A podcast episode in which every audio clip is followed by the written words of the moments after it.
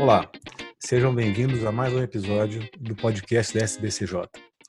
E nesse episódio teremos a honra de receber o ex-presidente da Sociedade Brasileira de Cirurgia de Joelho, Dr. Ricardo Cury, eh, do grupo de joelho da Santa Casa de São Paulo, que vai comentar sobre o trabalho feito no grupo da Santa Casa sobre a reconstrução do cruzado posterior em dupla banda, sem diferenças entre dois tipos de autoenxerto em lesões isoladas e combinadas. Esse foi um trabalho é, publicado em 2020 na revista Deni e foi aceito em setembro do ano passado. Então, muito obrigado, Ricardo, por aceitar o convite e seja muito bem-vindo ao podcast da SBCJ. Obrigado, Marcelo. Obrigado à diretoria da SBCJ pelo convite. É um prazer estar aqui presente, podendo bater esse papo com você e passar um pouquinho da, do que foi esse trabalho que nós fizemos lá no nosso grupo. Muito obrigado. Ricardo, é, eu sei que a Santa Casa já tem uma história aí com, de décadas com a reconstrução do ligamento cruzado posterior, vocês já passaram por, por algumas séries de casos. Gostaria então que você contasse para os nossos ouvintes um pouco dessa história do ligamento cruzado posterior e a Santa Casa de São Paulo. Tá. De uma maneira rápida e, e resumida, é, o, o, que aconteceu, Marcelo, por volta aí do, do final dos anos 90, começo aí de 2000, é, a gente teve na literatura uma, uma, uma invasão de vários artigos é, é referentes ao tratamento do LCP. Então, técnicas que foram propostas para melhorar os resultados. Então, basicamente, a gente tinha as opções que eram a reconstrução com dupla banda e a técnica em lei. Paralelamente a isso, lá no serviço que eu, que eu trabalho, na Santa Casa, é, a gente via, na, naquela época, uma, um número muito grande de lesões multiligamentares, basicamente provindas dos motoboys. Então, a gente tinha aí uma população que era é, que necessitava de um tratamento e por outro lado a gente tinha é, novos estudos no tratamento dessa lesão e nessa época quando a gente começou a estudar o, a lesão do LCP é, em relação a essas duas possibilidades os, os melhores resultados eles estavam referentes à dupla banda as técnicas em lei quando comparadas com a transtibial os primeiros resultados não mostravam muita diferença. Então, basicamente, o que, que a gente fez? A gente se baseou num trabalho que foi publicado, se não me engano, em 2002, pelo Harner, de Pittsburgh, onde ele fazia um modelo biomecânico com dupla banda, banda e ele utilizava enxerto de banco, o, o tendão de Aquiles para o feixe anterolateral e o semitendíneo duplo para o póstero medial. Basicamente, o que, que a gente fez? A gente mudou, em vez de, de Aquiles, a gente usou o tendão quadricipital é, para o anterolateral. E a gente reproduziu esse modelo numa série de casos. Então, a gente publicou, e aí, a partir de 2002 até 2011, nós operamos todos os pacientes com esse, com esse tipo de, de, de técnica. E nós publicamos a primeira série de lesão, lesão isolada do LCP, é, com essa técnica, depois lesão isolada mais combinada, e no final de 2011 até 2015, 2015, nós mudamos, nós passamos a utilizar, ao invés desses dois tendões, nós passamos a utilizar os tendões flexores bilaterais. Então, aí o, o semitendíneo é, bilateral para o feixe anterolateral e o gracilis bilateral para o feixe posteromedial. E, e, e basicamente, um, o motivo dessa mudança é que a gente tentou melhorar um pouco a técnica anterior. A gente tinha alguns, não, não problema, mas algumas, alguns pontos que não eram satisfatórios. Quais eram? O tendão quadricipital ele invadiu o aparelho extensor, então isso dificultava um pouco a reabilitação. O tempo cirúrgico era maior. A passagem do tendão quadricipital no intraoperatório era mais difícil do que qualquer enxerto que não tem baguete ósseo. Uh, alguns pacientes, a gente fixava na tíbia com parafuso e arruela, então alguns pacientes tinham dor nessa região, e principalmente, a impressão que a gente tinha é que o quadricipital ele era um pouco curto. Então, normalmente, a fixação na tíbia, ela, ela era, era uma fixação imposta. Então, a gente tinha duas interfaces, enxerto, uh, uh, os fios, os fios e o, a, a, o parafuso e a arruela. Então, isso, ao nosso ver, a impressão que isso poderia é, diminuir a estabilidade, ao passo que quando a gente fazia a fixação direta no, no, no, do semitendíneo, isso dava a impressão de melhor estabilidade. Então, quando a gente fez essa, essa terceira série, e uh, no final aí de 2015, a gente procurou comparar esses dois enxertos para ver realmente se essa nossa impressão ela era verdadeira, ou seja, se a segunda série era mais, mais estável que a outra e se as duas séries tinham bons resultados. A gente sabia que tinha, mas a gente queria é, comparar isso. Então, esse foi o motivo do trabalho, que foi a tese do Marcos Mestriner, que é um dos integrantes do grupo. Certo. Então, porque geralmente a gente vê a comparação de uma e dupla banda, então vocês partiram já do princípio que ia fazer uma comparação então de alto enxerto para dupla banda nos dois nos dois grupos, né? Exato. E esse quando a gente uh, submetia à publicação esses, esses artigos, e sempre houve um grande interesse das revistas, porque uh, para lesão multiligamentar, a utilização de enxerto autólogo não é a primeira opção. Então, uma primeira opção no nosso país mas fora existia essa, esse interesse pelo nosso trabalho por conta desse aspecto. Perfeito. E, e como é que conta para nós aí a metodologia que vocês desenvolveram? Vocês colocaram dois grupos, a quantidade de pacientes, a amostragem. Você fala um pouco para a gente sobre essa metodologia que foi feita. Então, até 2015, Marcelo, a gente tinha um levantamento lá de perto de 128, 130 pacientes com lesão do LCP. É, a gente descartou desse grupo aqueles que tinham é, que não eram lesões intersticiais, então as fraturas à pulsão, é, aqueles que foram operados com banda simples, aqueles pacientes que tinham osteoartrose, tinham lesões associadas ipsilateral, então que eram politraumas com fratura no mesmo membro, enfim. E nós incluímos, incluímos somente as lesões intersticiais com pelo menos dois anos de segmento eh, que foram tratados com uma dessas duas eh, técnicas e em, pacientes que for, fossem esqueleticamente maduros. Basicamente, a gente submeteu os pacientes aos scores de Lisson, eh, o ICADC objetivo, avaliação da estabilidade pela gaveta posterior e pelo KT1000 e avaliação radiográfica, né? A nossa, o nosso grupo de pacientes aí era com em torno de 52 pacientes, 31 é, pacientes no primeiro grupo, que a gente chamou, o primeiro grupo era de tendão quadricipital e semitendíneo, e o segundo grupo só de tendão flexor. Mas, é, isso uh, uh, eram, no primeiro grupo, 34 pacientes e no segundo grupo, 18 pacientes. Em termos das, das lesões, Marcelo, em torno de 60% eram lesões associadas e 40% é, mais ou menos eram lesões é, isoladas.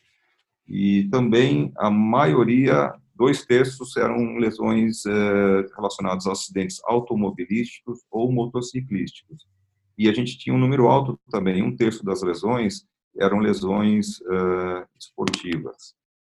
É, em relação aos ligamentos dessas lesões combinadas, um terço, aí 32%, LCP e canto, outros 32%, um terço LCP e LCA, 22% LCP, LCA e canto posterolateral e menos frequente, 12%, LCP e canto posteromedial.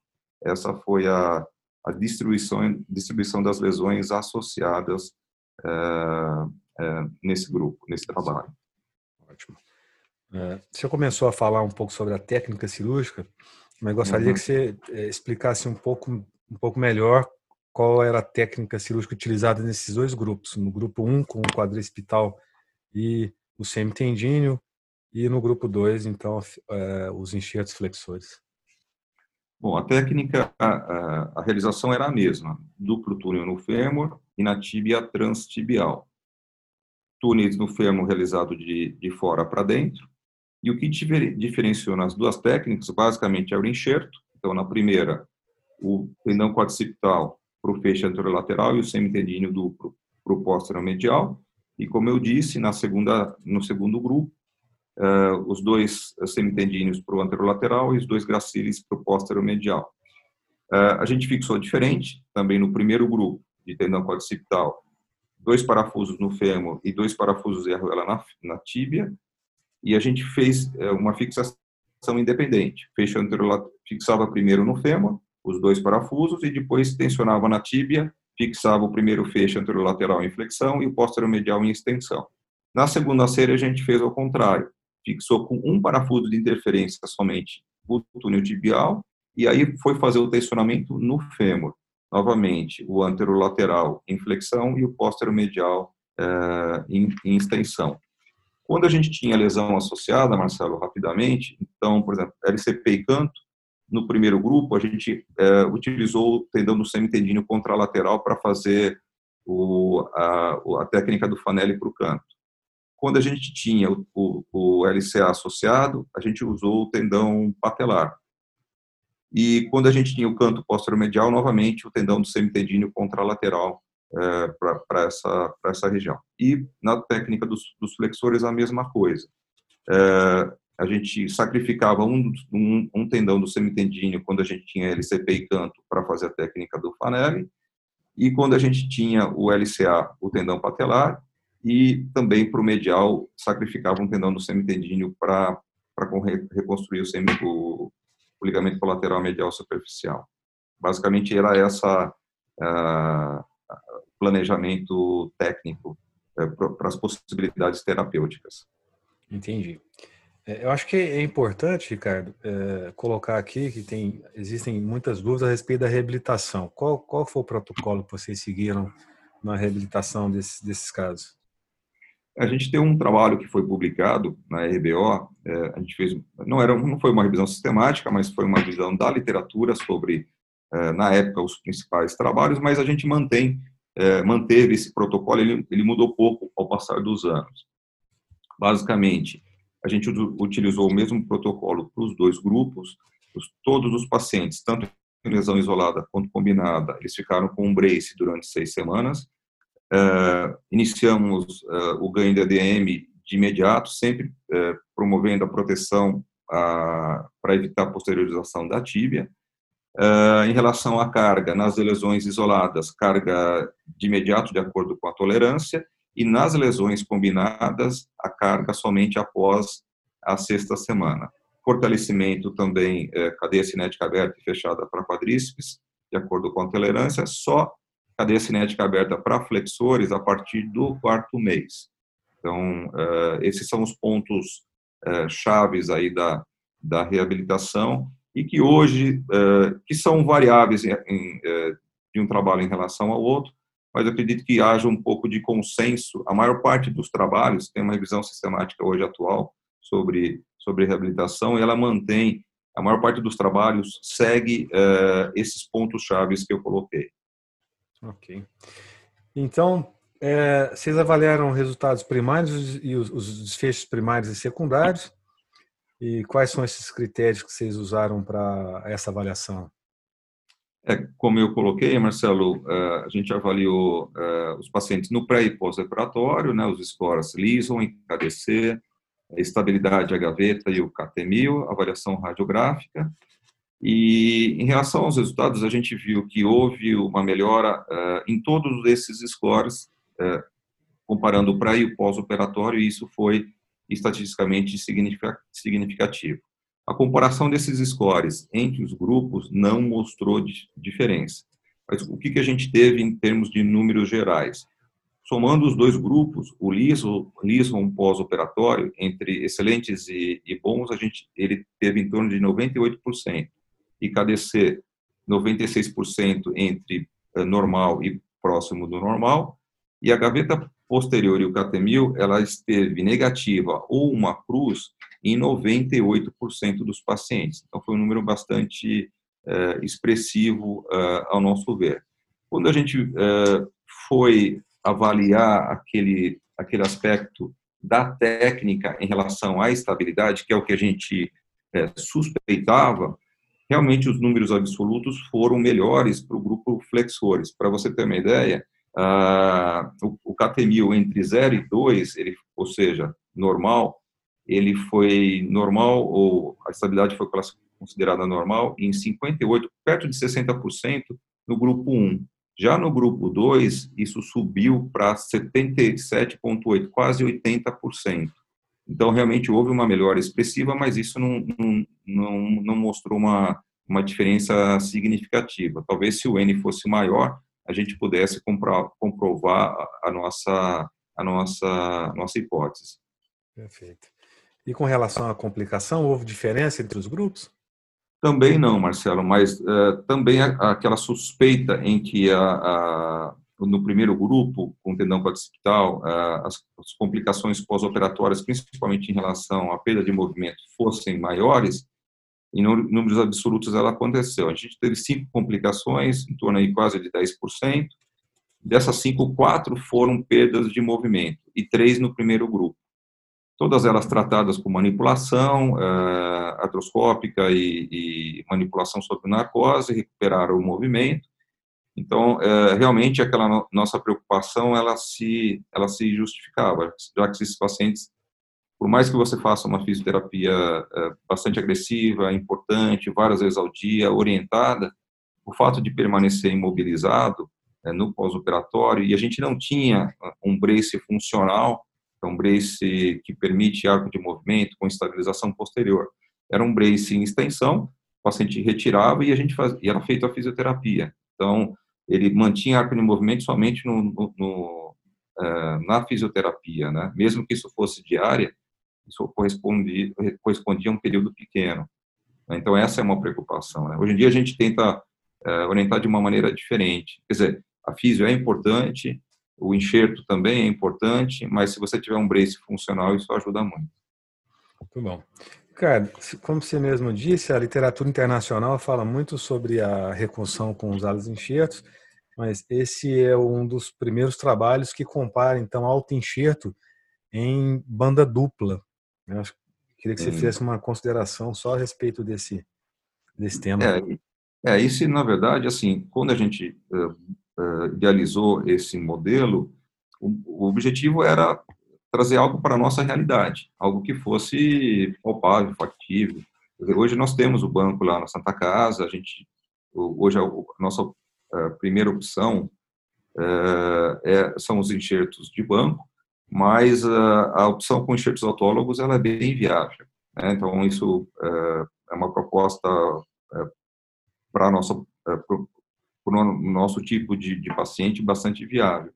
Quando a gente comparou com a literatura, também os resultados nossos foram bastante interessantes, iguais, muitas vezes superiores às séries, às poucas séries publicadas com enxertos autólogos. E então é, ela mostrou realmente que é algo é, que é, que a estabilidade ela se consegue, você melhora, o retorno à atividade esportiva é bastante interessante, então, é, a gente quebrou um pouco, os trabalhos quebraram um pouco essa, é, esse viés de maus resultados ou, de resultados insatisfatórios com a reconstrução do, ligamento cruzado posterior. Uma opção que é uma opção é, bastante viável no nosso meio. Perfeito. Principalmente utilizando os tendões flexores, porque às vezes a gente acaba sempre tentando usar tendão quadricepital. Acho que é uma boa uma boa opção. Então, para finalizar, Ricardo, acho que foi muito bem falado sobre, sobre o trabalho e esse trabalho vai ser colocado na íntegra no site da sociedade, junto com o seu episódio do podcast. Eu gostaria que você fizesse as conclusões finais sobre o trabalho. Na verdade, é, o trabalho ele mostra que, é, a, que a opção, que a utilização dos enxertos autólogos, ela leva a um grau de estabilidade é, satisfatório, independente da opção. O risco de as complicações são complicações é, pequenas e o grau de estabilidade é um grau é, bem satisfatório, tanto do ponto de vista objetivo quanto do ponto de vista é, subjetivo. E as opções para tratar não somente as lesões centrais como periféricas, elas também é, corroboram com esses, com esses resultados. E, por fim, um protocolo de reabilitação, acho que ele complementa é, é, toda essa técnica que vem que é utilizada e se tem uma cirurgia no joelho que necessita de uma reabilitação é, cuidadosa ou específica, todos, todas as lesões necessitam, mas talvez a lesão do LCP ela mereça talvez um, um cuidado um pouco maior. Ótimo. Então, em nome da sociedade, eu gostaria de te agradecer, dizer que você Você faz, faz parte dessa história aí da sociedade, né, como ex-presidente, e parabenizar o grupo da Santa Casa por, por décadas aí de pesquisa nessa uma lesão do cruzado, do cruzado posterior, que a gente sabe que é uma lesão bem complexa. E te agradecer mais uma vez, então, pelo seu tempo disponibilizado aqui para nossos ouvintes e te dizer que nós te esperamos em um próximo episódio. Muito obrigado e até o próximo, até a próxima encontro aí. Eu que agradeço, Marcelo, e mais uma vez agradeço aí a oportunidade que foi dada a mim e ao meu grupo da Santa Casa é, para estar tá mostrando é, um pouco da nossa experiência nesse, nesse no tratamento da, desse tipo de lesão que é bem específica. Parabenizar mais uma vez ao trabalho que toda a diretoria aí é, tem feito em nome do presidente do André, belíssimo trabalho e todas as iniciativas, todas elas bem bem interessantes e bem proveitosas nesse período que foi um período difícil para todo mundo. Parabéns aí à Sociedade de Joelho. Muito obrigado. As opiniões expressas nesse podcast não representam necessariamente a opinião da Sociedade Brasileira de Cirurgia do Joelho. Os artigos aqui discutidos podem ser encontrados no site da SBCJ